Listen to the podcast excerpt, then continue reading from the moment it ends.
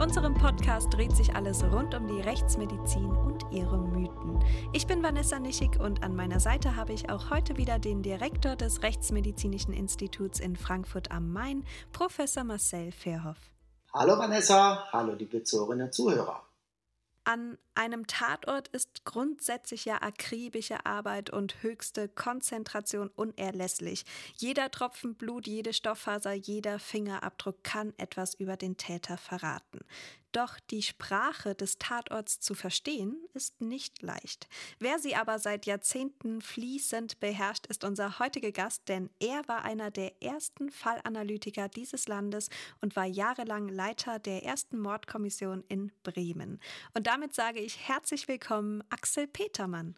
Hallo und vielen Dank für die Einladung, dass ich hier heute über meine Arbeit und meine Gedanken zum Tatort und was auch allem ihr euch, alles, was ihr euch ausgedacht habt. Das ist ein doofer Anfang, Entschuldigung. Das wird gleich Nein, besser. ist doch, ist, doch, ist doch schön, ist doch kein Problem. Ja, toll, dass es geklappt hat, Axel. Schön, dass wir uns jetzt mal leider immer noch nicht sehen äh, oder wiedersehen, aber zumindest hier mal gemeinsam hören und äh, gemeinsam sprechen können. Ja, ich freue mich auch. Vielen Dank für die Einladung. Und wie ich gesehen habe, ist das ja ein ganz spannender Podcast und ich freue mich, dass ich dabei sein darf. Ja, und wir freuen uns, dich sozusagen ein zweites Mal bei uns zu Gast zu haben. Heute folgt nämlich der zweite Teil unseres Interviews mit dir, lieber Axel. Und ich würde sagen, wir legen auch gleich los und setzen dort an, wo wir beim letzten Mal aufgehört haben. Und weiter geht's mit der operativen Fallanalyse. Du hast uns ja in unserer letzten Folge davon erzählt, dass die Dienststelle der operativen Fallanalyse ursprünglich gegründet wurde, um einen Rahmen für Cold Cases zu schaffen, um da wirklich eine Einheit zu haben, die sich um Cold Cases kümmert. Gibt es denn einen Cold Case, der dich noch immer beschäftigt, wo du sagst, da muss ich unbedingt zur Aufklärung beitragen, ich kann es nicht mit mir selbst vereinbaren, dass dieser Fall ungelöst bleibt? Also die dienstlichen Fälle, die sind ja außen vor für mich. Da gibt es keine Möglichkeiten mehr, dass ich da dran arbeiten kann. Dieser Doppelmord Bremerhaven-Bremen, der wäre wirklich sehr, sehr spannend. Und in den letzten zwei Jahren haben mich eben halt diese Fälle aus Athen in der Schweiz und der Fall aus München, der ja kein Cold Case offiziell ist, weil es gibt ja einen Verurteilten. Äh, genau, da kommen wir gleich auch noch drauf mhm. zurück. Und von daher gesehen bin ich so mit mir jetzt schon so ein, ein bisschen am Rhein. Es gibt jetzt allerdings noch so eine Anfrage, ob ich mich mal mit dem Sturz einer jungen Kadettin aus den, aus den äh, Wanden der Gorch Fock ah, auseinandersetzen ja. könnte. Das, das ist, ist ja so auch ein super spannender Fall. Ja, das ist so etwas, was ich mir vorstellen könnte. Hm, aber ich bin da jetzt auch ganz ehrlich, dass ich jetzt nicht mehr so alles, was ich früher doch angenommen habe, auch noch annehmen würde, weil ich habe ja meiner Familie auch irgendwann versprochen, ja, hat nicht irgendwann Thema. versprochen, meiner Familie versprochen, irgendwann aufzuhören. Und äh, die haben eben halt keine, ja, die, die, die vergessen nicht so leicht. Es ist ja Und, auch ein Fass ohne Boden, wenn man ja, so will. Genau. Ja, aber wenn man jetzt das nochmal so resumieren würde, im Vergleich jetzt zu den klassischen Ermittlungsmethoden, du hast das ja eigentlich auch schon so ein bisschen berichtet, aber was ist denn der größte Unterschied jetzt von deinem Ansatz, äh, wenn du jetzt im Sinne der operativen Fallanalyse an Fall rangehst, zu den klassischen Ermittlungsmethoden? Hm. Also ich finde, ein, ein Ermittler, ein guter Ermittler sollte auch die Methoden der Fallanalyse anwenden, okay. weil mhm. letztendlich dadurch der Ablauf der Tat doch ganz deutlich wird. Und dadurch, dass ich rekonstruiere und mich frage, welches Motiv muss der Täter haben, der so vorgeht, äh, gehe ich ja noch einen weiteren Schritt weiter. Was mir manchmal so im Nachhinein an meiner Arbeit in der Mordkommission gefehlt hat, war die Konsequenz bis zum Ende zu denken. Da denke ich, hat die operative Fallanalyse deutlichere Vorteile, weil es verhindert, dass man mit Annahmen, mit Mutmaßungen arbeitet, sondern dass man nur das, von dem man, was man nachgeprüft hat, was man durch eigenes Handeln, sage ich mal, durch eigenes Nachahmen, Nachstellen verifiziert hat, dass das mit einfließt. Und das, denke ich, ist, kann ein, ein Manko bei den Mordermittlungen sein. Ich hatte eingangs gesagt, du arbeitest auf der Spur, du gehst von dem mehr oder weniger ersten Eindruck aus, den man hat, wenn eine Tat entdeckt wurde, dann schickt man seine Leute los und sagt, macht dieses, macht jenes. Und ein Links und Rechts gibt's eigentlich eher nicht und sehr, sehr häufig sind die MKs ja auch erfolgreich. Nicht umsonst haben wir eine Aufklärungsquote von 90 oder 95 Prozent bei Tötungsdelikten. Aber um diese fünf Prozent, denke ich, da muss es dann auch besonders dann gehen, dass man nochmal mit den ganzen Erkenntnissen, die man hat, oder mit den Sachinformationen will ich eher sagen, die unbewertet sind, dass man damit nochmal anfängt, um neu etwas zu bewerten und einzuschätzen. Nicht selten ist es ja so, dass einige Ermittler davon überzeugt sind oder den Gedankengang haben, dass wenn an einem Tatort DNA gefunden wird, dass der Fall eigentlich dann schon halb gelöst ist und ähm, dass der Täter feststeht, nur weil eben DNA gefunden wurde. Du hingegen findest, dass man sich gerade auf solche Spuren nicht blind verlassen sollte. Du hast in der letzten Folge schon erklärt, dass du auf der Spur arbeitest, also auch viel tiefer in die Materie einsteigst. Wie würdest du denn dann das Verhältnis während deiner Dienstzeit zu den Ermittlern beschreiben, wenn du hin und wieder Misstrauen geäußert hast oder andersherum, wurde dir gegenüber auch sehr oft Misstrauen geäußert? Besteht da so ein gewisser Konkurrenzkampf, wer den Fall zuerst löst oder wer die bessere Spur hat? Darf ich eben noch etwas zur DNA am Tatort sagen? Das mhm. ist ein Satz, den ich natürlich auch häufig gehört habe oder eine Frage, haben wir denn DNA? Und das fand ich immer, das war das K.O. für die Kriminalistik, weil letztendlich ist DNA nichts anderes im übertragenen Sinne als ein Fingerabdruck oder äh, ein, ein Schuhabdruck, der identifiziert werden kann. Die Spur als solche an einem Tatort beweist ja nicht unbedingt, dass derjenige, der die hinterlassen hat, auch der Täter ist. Klar, genau. die DNA eröffnet uns äh, wahnsinnig viele Möglichkeiten zu sagen, du bist dort gewesen, du bist dort gewesen, du hast jenes gemacht und so weiter und so weiter. Aber die, die Hausaufgaben, die muss man dann ja erstmal noch machen, nämlich sich mhm. fragen, inwieweit ist diese Spur auch tatrelevant oder eben halt nicht. Kann es einfach nur eine Trugspur sein eines Berechtigten, der vorher oder später am Tatort gewesen ist. So, ja, wie war das Verhältnis? Das war schon, äh, war schon komisch. Ihr müsst euch vorstellen, ich war ja im Kommissariat für Tötungsdelikte, äh, war dort der Stellvertreter, war Leiter der Mordkommission oder einer Mordkommission und von einem Tag zum anderen werde ich äh, Leiter der operativen Fallanalyse und eigentlich hätte das ja so ein, ein schönes Ineinander sein können. Und dann merkte ich irgendwie, dass so die Meinung von mir gar nicht mehr so sehr zählte oder so unbedingt zählte. Es war tatsächlich so eine so ein Konkurrenzverhalten. Ähm, mhm.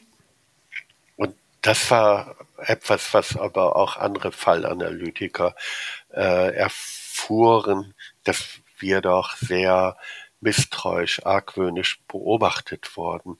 Ich habe dann ja auch selbst einige äh,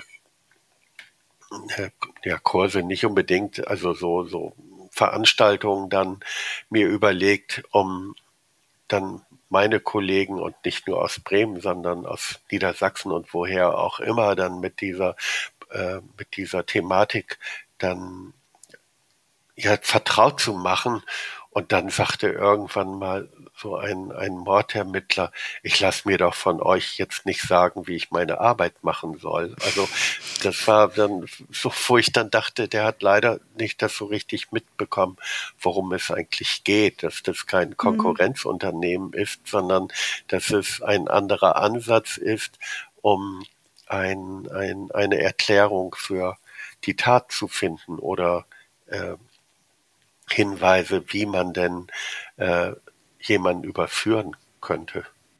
Mhm. Es ist, denke ich, immer schwierig, wenn man aus demselben Stall kommt, dann ja, andere Ideen das stimmt, ja. Genau. Und gab es denn da mal konkrete Fälle, äh, wo es wirklich zum offenen Konflikt dann zwischen dir und den Ermittlern kam? Ja, es gab einen Fall, ein Polizist hatte seine Frau als vermisst gemeldet. Mhm.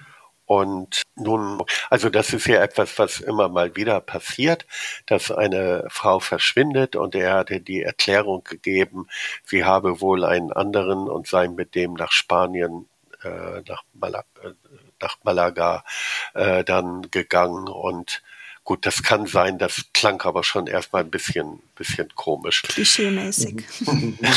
es dauerte dann ungefähr drei Wochen, dann wurde ein Torso gefunden äh, im, im Blockland bei uns. Oh, das ist so eine große, überfl häufig überflutete Gegend in einem dieser Entwässerungsgräben. Da fand ein Jäger eine blaue Tasche und da war dann der Torso drin. Und letztendlich ließ sich dann, dann die, äh, das, die Tote dann als die Frau des Polizisten dann identifizieren. Und mhm. Sie, man konnte nicht sagen, woran sie gestorben war. Der Hals war sehr, sehr tief abgesetzt worden. Also erwürgen, erdrosseln, sehr wahrscheinlich. Und was noch festgestellt werden konnte, war, dass sie doch Schlaftabletten eingenommen hatte. Okay. Und der Ansatz der Ermittler bestand darin, zu sagen, er hat ihr die Schlafmittel doch verabreicht, um sie handlungsunfähig äh, zu machen, dass sie sich nicht wehren konnte und dann hat er sie getötet und mein Ansatz war der, die beiden hatten Eheprobleme, sie hat äh, 20 Schlaftabletten genommen, was nicht tödlich gewesen wäre, um so, so einen Appell an ihn doch zu richten. Nun schau mal, was du, wie schlecht es mir geht, hilf mir mal. Und das hat er ausgenutzt. Und ich war also der Meinung, der ist nach Hause gekommen, hat sie somnolent oder bewusstlos oder wie auch immer dann vorgefunden und hat die Situation genutzt. Und da gab es dann schon ziemliche äh, Auseinandersetzung, die dann auch so weit ging, dass ich dann meine Überlegungen doch dann nochmal überlegen sollte und das dann doch verändern Weil es jemand sollte. aus den eigenen Reihen war? Oder ja, warum? genau, weil es mhm. jemand aus den eigenen Reihen war.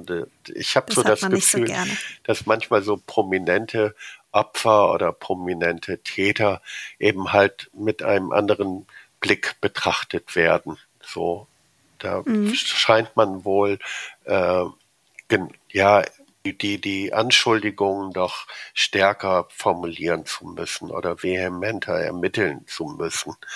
Ja, man darf ja auch nicht vergessen, in solchen Fällen ist der mediale Druck, der auf den Ermittlern lastet, natürlich auch sehr hoch. Aber ich denke auch gleichsam ist der Jagdtrieb, sage ich jetzt mal, der Ermittler auch geweckt, ähm, gerade in dieser Situation derjenige zu sein oder diejenigen als Team zu sein, die die heiße Spur finden, die letztlich den Täter überführt. Genau, und gerade diesen Täter zu finden, weil das ja nun ein, ein, ein prominenter Täter ist. Aber gut, das sind nur so meine Gedanken dazu. Also es war nicht immer ganz reibungslos. Nein, das war nicht immer ganz reibungslos, aber muss ja auch nicht sein. Also ich denke mal, äh, wenn es darum geht, andere Ansätze zu finden, ähm, dann, dann ist es ja eben halt auch schwierig, Menschen zu vermitteln, die lange äh, etwas äh, bearbeitet haben, davon ausgehen, dass ihre, ihre Gedanken, ihre Ermittlungen die richtigen sind, davon zu überzeugen, dass es doch vielleicht noch eine zweite äh, einen zweiten Blickwinkel geben könnte. Mhm. Gehört eine gewisse Größe dazu, keine Frage. Ja, was viele unserer Follower auf Instagram auch gefragt haben, ähm, als sie gehört haben, dass du unser nächster Gast bist, ähm, wie du das alles mental weggesteckt hast, ob du da irgendwelche besonderen Methoden hattest, um auch wirklich mal, ähm, wenn du zu Hause bist, etwas abschalten zu können. Du hast eben schon von deinen Bienen erzählt, die aber erst nach deiner Pensionierung eingezogen sind. Was hat dir denn geholfen, die Fälle auch wirklich mental ähm, zu verarbeiten? Ach, ich denke, dass ich ein gutes, gesundes Umfeld habe und das hat mir wirklich schon, schon sehr geholfen, dass ich doch auch Verständnis hatte, wie, für, dass man Verständnis für mich hatte, wie, wie ich denn so bin und wie ich so ticke und dass ich manchmal gar nicht anwesend zu sein scheine, wenn wir zusammen sind, dass das toleriert wird, also dass ich da große Freiräume habe. Und sonst bin ich ja sowieso eher ein Mensch, der, der still ist, der gerne am Meer ist oder der gerne fotografierte oder der sich dann eben halt auch so mit, ja, mit, mit schönen Dingen so auseinandersetzt. Also ich mag den Jugendstil sehr, sehr gerne. Ich mache Heinrich das Werk von Heinrich Vogler sehr gerne, dass ich mir dann den ein oder anderen Druck dann so zugesorgt habe, dass ich doch eigentlich immer Blumen versuche, um mich zu haben. Äh, ja, ansonsten bin ich sicherlich auch ein guter Verdrängungsweltmeister äh, und, und, und schiebt manches weg. Ich bei den Opfern habe ich gesagt, möchte ich nicht wissen, was die fühlten, als sie merkten, dass es eng werden würde. Äh, Mhm. Ja, das sind so meine Vorgehensweisen. Aber mit dem bist du ja auch ganz gut gefahren, mit den Methoden, ja, dass du es jetzt sogar noch ich, nach der Pensionierung machst. Ja, ich möchtest. finde auch, genau. ja, kann man so sagen. Würdest du jetzt mal über die Jahre zurückblickend äh, sagen, haben sich die Fälle verändert?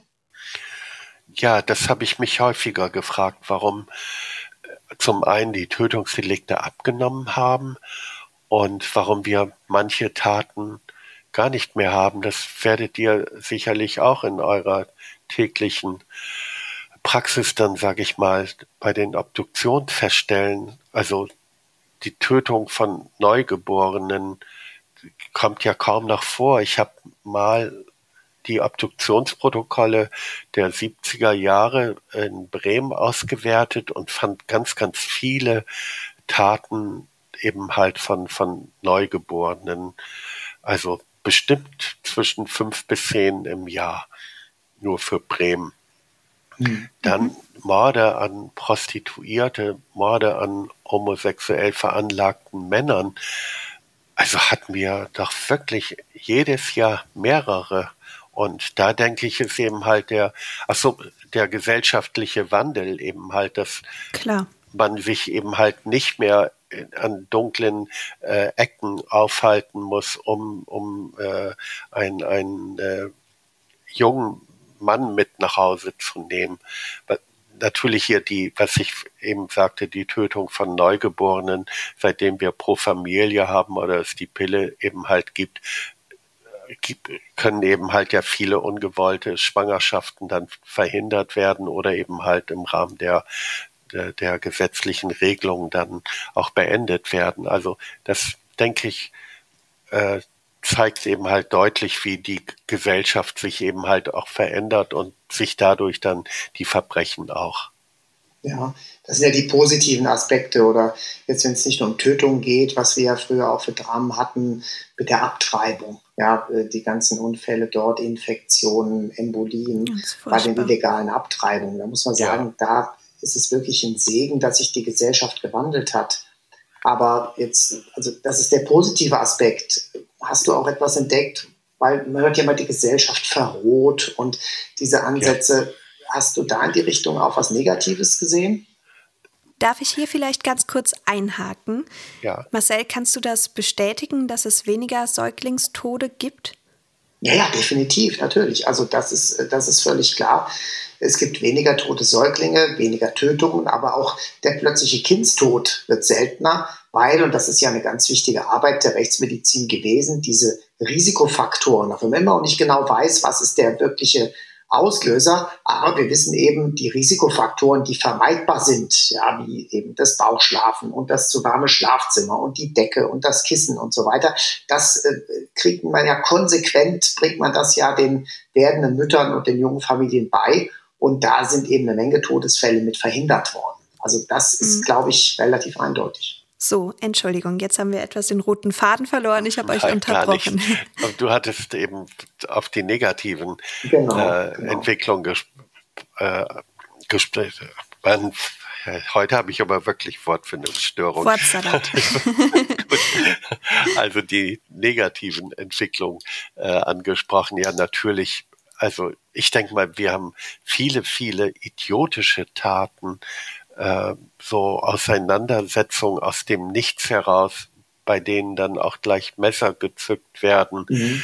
Zum Glück sterben nicht so viele Menschen, vielleicht weil wir auch ein besseres Rettungswesen als vor einigen Jahren oder Jahrzehnten gehabt haben, äh, dass in, innerhalb von wenigen Minuten dann auch Hilfe dann herbeieilen kann. Oder dieser ganze Extremismus, der uns doch eben halt dann doch häufig schockt mit Selbstmordanschlägen oder was da es eben halt alles an, an, an schlimmen Taten gibt. Hm. Aber das würde ich genauso auch unterschreiben. Ich glaube schon, dass die Medizin, die Notfallmedizin, Chirurgie da nochmal erhebliche Fortschritte gemacht hat. Und gerade so zum Thema Messer, wenn wir jetzt unsere nicht Obduktionstätigkeit, sondern unsere klinisch-rechtsmedizinische Tätigkeit sehen, wir untersuchen also mehrere Fälle pro Woche, muss man ganz klar sagen, äh, wo wir Messerstichverletzungen haben. Messerstichverletzungen, wo man in, Fällen, in vielen Fällen sagen würde, also die hätten auch gut tödlich enden können, wenn der, was weiß ich, eine Viertelstunde später ins Krankenhaus gekommen wäre oder äh, der Stich ein bisschen tiefer. Ja, also es fehlte da nicht viel. Aber ja, da rettet also doch die moderne Chirurgie eine Menge Leben. Ja, Axel, du bist zwar pensioniert, aber auf Anfrage von Familienangehörigen oder Freunden und Bekannten von zu Tode gekommenen Menschen übernimmst du weiterhin die private Ermittlung und versuchst diesen Menschen eben auch Antworten auf ihre offenen Fragen zu geben. Wie erlebst du denn diese Familien, bei denen zum Beispiel ein Kind verschwunden ist, man von einem Tötungsdelikt ausgeht und die Tat sozusagen bis heute ungesühnt bleibt? Wie zum Beispiel im Fall Peggy oder Maddie McKen, wo sich bis heute einfach kein Täter herausgestellt hat und die Familie immer noch mit Unwissenheit leben muss. Gut, also mit den Familien habe ich keinen direkten Kontakt. Äh, ich habe dann schon mal die eine oder andere Stellungnahme dazu gegeben. Kontakt habe ich zu Angehörigen von Gewaltopfern. Das ist eigentlich daraus gewachsen, ohne dass ich das jetzt hier groß und weiter ausführen möchte, dass in unserem näheren Umfeld äh, es auch ein, ein Verbrechen gegeben hat, das leicht hätte tödlich ausgehen können. Und äh, das ist immer etwas noch, was immer so noch sehr nachhalt. Und deswegen mhm. haben meine Frau und ich uns dann eben halt entschlossen, dass wir in dieser Opfervereinigung Anuas dann als Botschafter und Schirmherrn tätig sind und im Rahmen dieser Aufgabe dann äh, dann eben halt uns auch mit mit Angehörigen dann auseinandersetzen, wo jemand dann gestorben ist und wo aus deren Sicht dann noch Fragen bestehen. Äh, ja, wie erlebe ich die Menschen, um deine Frage aufzunehmen. Ich erlebe sie sehr hilflos, ich erlebe sie betroffen, äh, sehr häufig innerfamiliär, auch äh, völlig aus den, den Bahnen geworfen. Äh, Süchte spielen eine große Rolle. Also sie haben ganz, ganz viele Fragen und bekommen häufig nur wenig Antworten oder mhm. Antworten, mhm. mit denen sie sich nicht äh, abfinden können. Häufig ist das der Fall, wenn ein Suizid im Hintergrund steht, dann ich habe es bis heute nicht verstanden, weshalb man ein Tötungsdelikt oder ein, ein Unfall eher als Angehöriger akzeptieren mag als ein Suizid, die freie Entscheidung eines Menschen, da wird wirklich gekämpft, aber ich versuche ihn dann, indem ich mich mit den Akten auseinandersetze, äh, dann äh, ja ihn, ihn ein, einen Weg mitzugeben, das, was dort geschehen ist, besser zu verstehen. Und, und eben halt auch dann sagen zu können, dass es äh, manchmal eben halt auch die freie Entscheidung von Menschen ist, äh, ja, eben halt sich gegen das Leben zu entscheiden. Um vielleicht auf deine Frage einzugehen, warum mag man einen Suizid weniger akzeptieren als ein Tötungsdelikt? Im Endeffekt liegt es, glaube ich, auch daran, dass man sich selbst ja auch Vorwürfe macht als Angehöriger, als äh, Freund, Freundin von dem Verstorbenen. Ja, Oder man, man denkt, könnte, ja. Genau, genau. Ich glaube, das ist eigentlich der Grund dafür, dass man es nicht akzeptieren kann oder dass man nicht früh genug bemerkt hat, äh, was in demjenigen eigentlich vorging.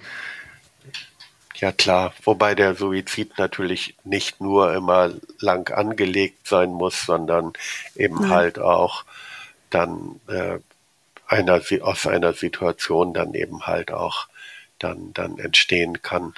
Hm. Aber, und das ist ja der Ansatz wieder aus der psychiatrischen Sicht, äh, es kommt, glaube ich, in unserer Gesellschaft immer auch ein gewisser krankhafter Anteil dazu. Ja, also dass eben wirklich jemand sich für einen Suizid entscheidet. Dafür braucht es auch eine gewisse Psychopathologie, dafür braucht es auch eine gewisse Ausprägung einer Depression oder vielleicht einer, einer Psychose, die natürlich behandelbar wäre, wenn man sie rechtzeitig erkennt. Ja, und ja, klar. das finde ich dann auch wieder für die Angehörigen eine Entlastung, dass man eben sagt, ja, dein Sohn, Vater, wie auch immer, der hatte eine tödliche Erkrankung. Ja, das ist also nicht so, dass er sich hier frei entschieden hat und äh, du ihn hättest davon abbringen können, sondern eine Erkrankung, die man als solche einfach nicht erkannt hat, ja, und die dazu geführt hat. Also das finde ich dann immer für die Angehörigen oft äh, entlastender. Axel, du bist ja nicht nur Kriminalist und Fallanalytiker, sondern bewegst dich auch in der Fiktion. Und zwar bist du seit dem Jahr 2000 Berater des Bremer Tatorts und hast die Drehbuchvorlage für den Frankfurter Tatort Der Tote im Nachtzug geschrieben, der im Jahr 2012 den deutschen Fernsehkrimipreis gewonnen hat. Wie kam es denn dazu, dass du dich auch von der realen in die fiktive Welt bewegt hast und was macht dir denn am meisten Spaß daran? Ja, wie kam es zu meiner Beratertätigkeit?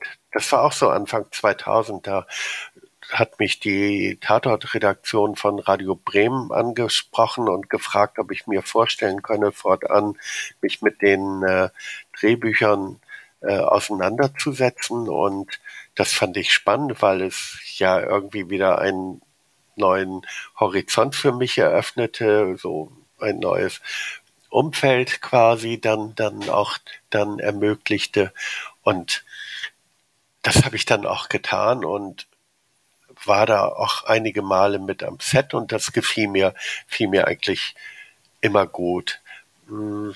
2010 hm, bin ich dann angefangen, äh, mein erstes Buch zu schreiben, auf der Spur des Bösen. Und zwar hatten eine Freundin und ich bis dahin jährlich immer äh, interdisziplinäre Tagung und da kam dann eben halt schon aus dem ganzen deutschsprachigen Raum dann so zwei, drei, vierhundert Menschen dann immer zusammen und derjenige, der den Bücherstand äh, hatte, der sagte mal zu mir, das war ein früherer Kölner Polizeireporter, der hatte dann einen wissenschaftlichen Verlag übernommen, der sagte, du musst erst mal aufschreiben. So, und das habe ich dann getan und hatte das Glück, dass Lars Kraume, ein Regisseur, dass der das Buch las und vier von diesen fünf Geschichten, die ich aufgeschrieben hatte, so toll fand, dass er meinte, die müssen äh, in den Tatort Frankfurt, in den mhm. Tatort Frankfurt, wo dann Nina Kunzendorf und Joachim Krohl gerade dann anfingen, die neuen Tatortkommissare zu sein.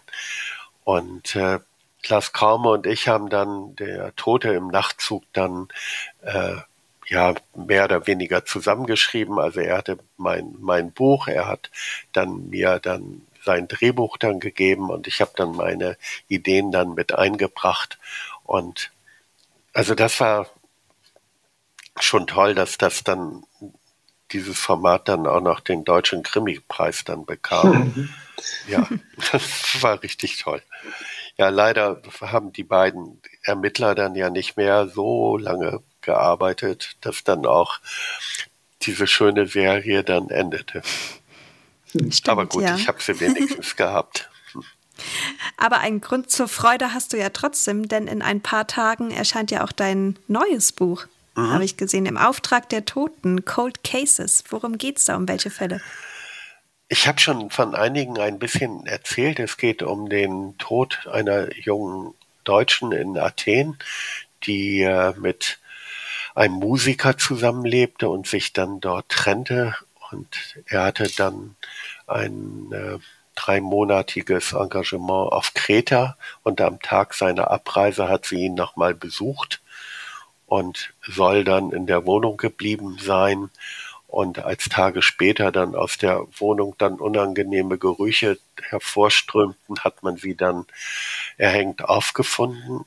Und diesen Fall habe ich untersucht, war dann auch auf Kreta und habe mit vielen Menschen die sie kannten, äh, dann gesprochen und auch noch dann ein rechtsmedizinisches Gutachten hier in Deutschland eingeholt, dass er davon ausgeht, dass es kein Suizid gewesen sein dürfte.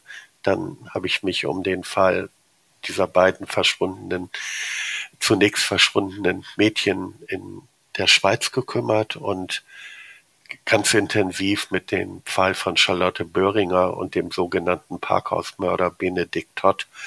Äh, ja, und das sind doch so Recherchen, die ich aufgeschrieben habe. Und was ich so hoffe, ist, dass der Leser mir so direkt über die Schulter guckt und so versteht meine Herangehensweise, wie, wie ich denn vorgehe bei solchen Fällen und warum ich zu den Ergebnissen gekommen bin, wie ich sie denn dann auch formuliert habe. Du hast es gerade gesagt, in deinem neuen Buch geht es unter anderem um den Parkhausmord aus München, der Mord an Charlotte Böhringer. Der Fall ist jetzt schon über 15 Jahre her, der Täter längst verurteilt und sitzt seine Strafe ab. Was gibt dir Anlass, noch immer an der Täterschaft zu zweifeln und warum beschäftigst du dich immer noch mit diesem Fall? Ja, der Fall beschäftigt mich wirklich sehr, weil das Ziel war ja die Wiederaufnahme des Verfahrens. Genau, im letzten Monat ist der Wiederaufnahmeantrag ja auch abgelehnt worden. Das ist leider letzten Monat gescheitert und das hat mir also wirklich richtig zugesetzt, weil ich denke, dass ich so viele Beweise gefunden habe, dass der Ansatz des Gerichts nicht der richtige gewesen ist, dass die beiden Mordmerkmale äh, Habgier und Heimtücke aus meiner Sicht oder aus dem, was ich festgestellt habe, nicht so haltbar ist, also zumindest die, die Heimtücke, weil der Angriff wie das Gericht angenommen hat, direkt an der Wohnungstür, als das Opfer zum Stammtisch gehen wollte, nicht zutreffen kann an, aufgrund der Spuren. Mhm. Und so gibt es eben halt weitere äh, Punkte, die. Was spricht deiner Ansicht nach dagegen? Was dagegen spricht? Es spricht mhm. Dagegen, dass ein äh, Abdruck eines Handschuhs neben dem Türspion, wo der Täter äh, in, zum, zum Abdunkeln, um hineinschauen zu können, dass es kein äh, Handschuh ist, sondern dass es Minutien von einer, einer Fingerspur sind, also individuelle Merkmale, dass der Handschuh, der blutig wie ein Stempel auf dem Bläser des Opfers gefunden worden sein soll, dass es sich da um das blutig verwischte Gewebe handelt, dass mhm. die Blutspuren am Tatort eine andere Sprache sprechen und im Urteil nicht so wiedergegeben sind, wie sie tatsächlich da waren, dass die äh, jetzt komme ich selbst ins Überlegen, dass die, dass die äh, Todeszeitbestimmung äh, in gewisser Weise passend gemacht worden ist zu dem Zeitfenster, das Benedikt Todd hatte, äh, um die Tat zu begehen, dass die Herangezogenen äh, und äh, Feststellung aufgrund der Todeszeitbestimmung, also äh, der dem, dem durch den Wärmeverlust äh, nicht halten können, dass die Aussage zur Magenverweildauer äh, der, der Speise auch nicht stimmen. Und das ist so mhm. ein ganzes Konvolut von, von, von Gründen, wo ich der Meinung bin, dass die, die Indizien, die herangezogen worden sind für die Verurteilung, nicht ausreichen, beziehungsweise zum Teil auch falsch sind. Es war ja ein reiner Indizienprozess und was ja auch eine Rolle gespielt hat im ganzen Verfahren, waren zwei 500-Euro-Scheine, auf denen eindeutig die DNA von Charlotte Böhringer beziehungsweise auch Blutanhaftungen von ihr äh, gefunden wurden. Ist das nicht eindeutig genug oder war das überhaupt der Fall, dass es das Blut von Charlotte Böhringer war? Gab es da eventuell auch eine Panne oder ähm, wurde es letztlich doch gar nicht mehr so mit einbezogen als Indiz? Was hatte es genau auf sich mit diesen 500-Euro-Scheinen? Gut, aber diese, diese Aussage, die ist ja nur bedingt richtig. Richtig ist, dass er Geldscheine hatte, 500-Euro-Scheine, mhm. da Charlotte Böhringer damit eben halt in gewisser Weise äh, um sich herum geworfen hat und ihm auch gegeben hat. Aber die Aussage, dass es sich um eine Blutspur handelt, die ist ja später dann gar nicht mehr aufrechterhalten worden. Man hat Merkmale gefunden, äh, die auf Charlotte Böhringer hindeuten, aber oder besser gesagt äh, Aussagen, dass, dass ihre Merkmale sind. Aber das mhm. ist ja das, was ich vorhin versuchte zu erwähnen, wenn ich dann eine Spur habe, muss ich die ja auf Tatrelevanz überprüfen. Und wenn Charlotte Böhringer ihm, dem Neffen, zuvor Geld gegeben haben sollte, dann habe ich dieselben Spuren drauf. Und das, was für Blut gehalten worden war, ist letztendlich im Urteil gar nicht mehr, kommt im Urteil gar nicht mehr vor. Das, was du eben sagtest, sind Angaben aus der aus der Vorzeit, wo es hieß, man habe ihr Blut an einem Geldschein gefunden. Abgesehen davon, dass ähm, du jetzt einige Aspekte angeführt hast, die möglicherweise gegen eine Täterschaft äh, des Neffen von Charlotte Böhringer sprechen könnten, mhm. ähm, gibt es noch einen ganz spannenden Aspekt äh, in diesem Fall, wie ich finde, denn in der Wohnung von Charlotte Böhringer wurden auch DNA-Spuren sichergestellt, die mit Spuren im Fall Ursula Herrmann identisch sind. Allerdings wurde das Ganze als äh, Laborpanne dargestellt. Ähm, es gab wohl eine Verunreinigung in diesem besagten Labor. Wie plausibel ist das für dich? Ja, das ist eine ganz schwierige Frage. Sicher ist jedenfalls, dass an zwei Stellen in der Wohnung von Charlotte Böhringer DNA gefunden worden ist. Einmal an einem Glas in der Spülmaschine und dann im Salon äh, an, der, an einem Griff einer Schublade. Und mhm. dass diese DNA identisch ist mit äh, einer Spur an einer Schraube, äh, zu einem zu einer Kiste, in der Charlotte Herrmann äh, nach ihrer Entführung gefangen gehalten worden ist. Man wird sagen, man muss sagen, dass die Schraube nach dem nach dem äh, Charlotte Böhringer Fall untersucht worden ist. So, äh, man könnte also jetzt, es kann schon zu einer Panne gekommen sein also im Labor. Ich, es ist nicht fernab jeglicher Vorstellung. Also ich, ich würde, wir wissen es ja eben halt, dass solche Pannen immer mal wieder vorkommen können. Ähm, also das wäre eine Erklärung. Das Gericht hat gesagt, äh, ja, es, äh, es ist zu einer Panne gekommen, entweder im, bei der Kriminaltechnik oder im DNA-Labor hat es da eben halt diese, diese äh, Kontamination gegeben. Mhm. Äh, man hat aber denjenigen oder diejenige nicht gefunden, die dafür verantwortlich gewesen äh, wäre. Okay. Also man hat einen großen Massentest im Präsidium äh, München gemacht und eben halt auch äh, im Labor. Aber du wirst trotzdem an diesem Fall dranbleiben, auch wenn der Wiederaufnahmeantrag nun abgelehnt wurde? Ich denke mal, es gibt da noch, noch weitere Ansätze, die man verfolgen könnte, die allerdings noch nicht in dem Wiederaufnahmeverfahren drin gewesen sind. Da gab es ja die, die äh, Meinung der Anwälte, man solle sich nur auf wenige Punkte äh, konzentrieren und die würden dann schon reichen. Mhm. Aber ich, jetzt ist ja erstmal die Verfassungsbeschwerde in Arbeit und dann wird man eben halt sehen müssen, was dabei herauskommt. Als ich jetzt Benedikt Todd das letzte Mal dann, dann besuchte, äh, schien er noch kämpferisch zu sein und zu sagen, dass er das Urteil nicht auf sich äh, ja, lasten haben Belast wolle. Mhm. Ja, man merkt es schon. Auf YouTube gibt es zum Beispiel auch eine, ich glaube, dreiteilige Dokumentation darüber, wo seine Familie, seine Freunde und auch er selbst äh, interviewt werden und ähm, ja große Zweifel äußern an seiner Täterschaft. Aber ähm, ja, wir werden sehen und es weiterhin beobachten, wie es in diesem Fall weitergeht, ähm, der ja eigentlich kein Cold Case ist.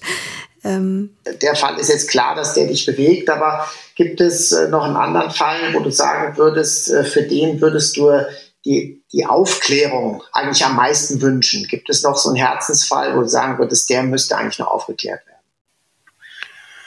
Ja, mein Wunsch wäre wirklich, wenn ich wissen würde, warum mhm. die beiden Frauen in Bremerhaven und in Bremen gestorben sind und ohne dass ich jetzt meine meine äh, Annahme, wer der Täter sein könnte, jetzt hier öffentlich sagen möchte, aber nur einfach jetzt, um, um zu wissen, ob dann die Idee die richtige ist oder eben halt ne, oder auch nicht und äh, eben halt aber auch um den den Angehörigen äh, dann ja die Fragen dann beantworten zu können. Okay, verstehe. Was, warum das geschehen ist. Wer weiß, vielleicht und hoffentlich wird dieser. Fall noch aufgeklärt werden. Wir drücken auch dir die Daumen, damit du auch damit abschließen kannst. Vielen Dank. Und wir sind nun am Ende unserer zweiten Folge mit dir, lieber Axel, angelangt. Und traditionsgemäß gibt es nun die Aufklärung deiner Quizfrage, die du unseren Zuhörern und Zuhörerinnen in unserer letzten Folge gestellt hast. Vielleicht stellst du noch einmal ganz kurz die Frage und beantwortest sie dann im Anschluss ja, ist es Dichtung oder Wahrheit, dass ein Fingerabdruck nur individuell ist, also nur einmal auf der Welt vorkommt? Und stimmt es, dass DNA auch mehrere, identische DNA auch mehrere Menschen haben können? Es ist tatsächlich so, dass ein Fingerabdruck nur einmal unter uns vielen Menschen vorkommt. Allerdings identische DNA kann es häufiger geben, nämlich immer dann, wenn eineiige Zwillinge oder Drillinge geboren werden. Ja, und weiter geht's natürlich mit einer neuen Quizfrage. Marcel, was hast du dir ausgedacht? Also die heute passende Frage. Ist es Dichtung oder Wahrheit, dass Rechtsmedizinerinnen oder Rechtsmediziner bei der operativen Fallanalyse mitmachen und einige von ihnen sich sogar darauf spezialisiert haben. Mhm. Ja, lieber Axel, vielen lieben Dank, dass du heute in unserem Podcast zu Gast warst und uns etwas über deine Arbeit als Fallanalytiker erzählt hast, über deine Zeit bei der Mordkommission und über deine Fälle. Ich hoffe, es hat dir auch Spaß gemacht. Sehr gerne, Vanessa. Ja klar, war spannend, hat mir gut gefallen und ja, sicherlich bin ich beim nächsten Podcast wieder dabei, wenn mhm. allerdings auch nur als Zuhörer. Vielen Dank. oh ja, danke für dieses Kompliment. Ja, also ich fand es auch, ich finde es immer wieder interessant, wie viele Parallelen dann auch sind, so vom, von den Erlebnissen und so. Und deswegen, also war es für mich auch wirklich hochinteressant Das freut mich. Also dann bis bald in Frankfurt oder wo auch immer und dann lasst es euch gut gehen und habt eine gute Zeit. Ja. Vielen lieben Dank, du auch und bleibt gesund. Und wenn euch unsere heutige Folge mit Axel gefallen hat, dann hinterlasst uns gerne eine positive Bewertung auf der jeweiligen Plattform, auf der ihr unseren Podcast hört. Und schaut gerne auch für weitere Informationen auf unserer Instagram-Seite Rechtsmedizin Podcast vorbei. Axel, du hast auch Instagram, habe ich gesehen. Dort findet mhm. man dich unter deinem vollen Namen Axel Petermann. Und dort gibst du auch deinen Followern Einblicke in deine Arbeit und stellst deine neuesten Projekte oder Bücher vor. Da lohnt es sich auf jeden Fall auch mal vorbeizuschauen. Absolut. Und wir hören uns in zwei Wochen wieder. Habt ein schönes Wochenende und damit sage ich Tschüss. Alles Gute. Tschüss. Tschüss.